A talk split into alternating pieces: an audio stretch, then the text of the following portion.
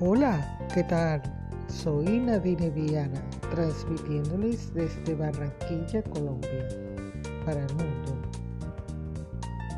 El podcast de hoy es la continuación del especial de rescate de valores, día 6 de 8.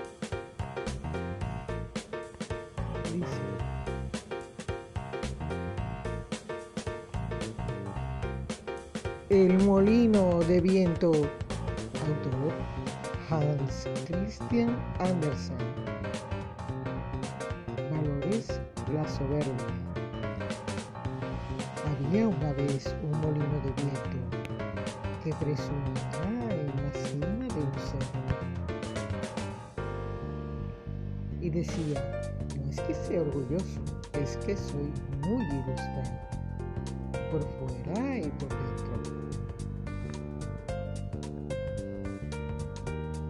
El sol y la luna me enriquecen, tanto por dentro como por fuera, y gracias a las velas, lámparas y bujías que poseo, no me falta nada. Nadie puede negar que soy un ser inteligente y perfecto. Tengo en el pecho una rueda y cuatro alas sobre la cabeza, debajo del sombrero. Las aves, en cambio, poseen solo dos y las llevan en la. De nacimiento soy holandés, como bien denota mi porte, un holandés volante que figura entre los seres sobrenaturales y con todo soy perfectamente natural. Tengo una galería alrededor del estómago y una vivienda en la parte inferior en la que habitan mis pensamientos. Al más fuerte de ellos, el que manda y domina. Lo llaman los demás el molinero. Ese sabe lo que se trae entre manos y está muy por encima de la harina y la semola. Sin embargo, también a su compañera la molinera ella es el corazón y no corre sin ton ni son de un lado para otro, pues ella sabe lo que quiere y lo que puede. Es suave como una leve brisa y fuerte como un vendaval. Es prudente y logra imponer su voluntad. Es mi sentido de la suavidad. El Padre es el de la dureza aunque son dos, forman una sola persona y entre ellos se llaman mi mitad. Tienen hijos, pequeños pensamientos que crecerán.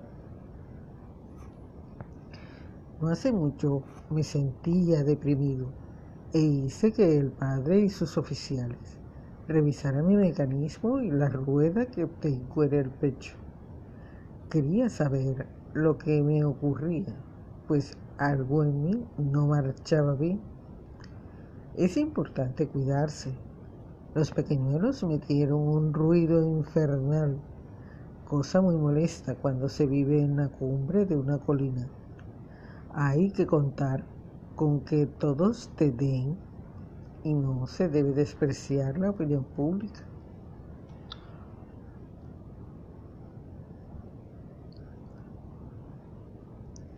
Pero como iba diciendo, los chiquillos cometieron una de sus travesuras. El más chiquitín se me subió sobre el sombrero y armó tal alboroto que me daba cosquillas. Los pensamientos chicos pueden crecer, lo sé por experiencia, y de fuera vienen también pensamientos, y no precisamente de mi linaje pues no veo a ningún pariente en todo lo que alcanza mi vista. Estoy solo. Pero las casas sin alas, donde no se oye el girar de la rueda, tienen también pensamientos que vienen a reunirse con los míos y se enamoran unos de otros, como suele decirse.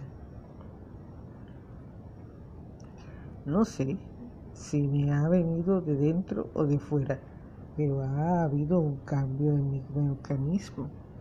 Es algo así como si el padre hubiese cambiado mi mitad, como si hubiera venido un sentido más dulce aún, una compañera más amorosa, joven y buena, y sin embargo la misma, pero más dulce y más piadosa a medida que pasa el tiempo.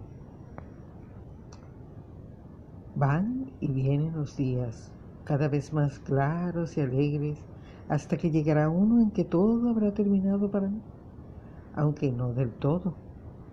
Me derribarán para reconstruirme nuevo y mejor. Desapareceré, pero seguiré viviendo. Seré distinto y no obstante, seré el mismo. Esto me resulta muy difícil de comprender pese a ser un ser tan ilustrado, iluminado por el sol, la luna y las lámparas que poseo, mis viejas paredes y habitaciones volverán a alzarse de entre los escombros. Al menos espero conservar mis antiguos pensamientos, el molinero, la madre, los mayores y los chicos, la familia, todo el conjunto de pensamientos que ya me es imprescindible. Y tengo que seguir también siendo yo mismo, con la rueda en el pecho, las alas sobre la cabeza, la galería en torno al estómago. De otro modo no me reconocería. Y tampoco me reconocerían los demás y no podría decir, ahí tenemos el molino en la colina, tan apuesto, pero nada orgulloso. Todo esto dijo todo el molino y muchas cosas más. Y vinieron los días y se fueron hasta que llegó el último. Estalló un incendio en el molino del fuego, lo devoró todo. Se desplomó el edificio y no quedó de él más que un montón de cenizas. De él se levantaba una columna de humo que el viento dispersó. Pero lo vivo, vivo quedó. La familia del molinero, un alma con muchos pensamientos. Se construyó un molino nuevo y hermoso, de aspecto exactamente igual al anterior, por lo que la gente decía, ahí está el molino de la colina, altivo y apuesto.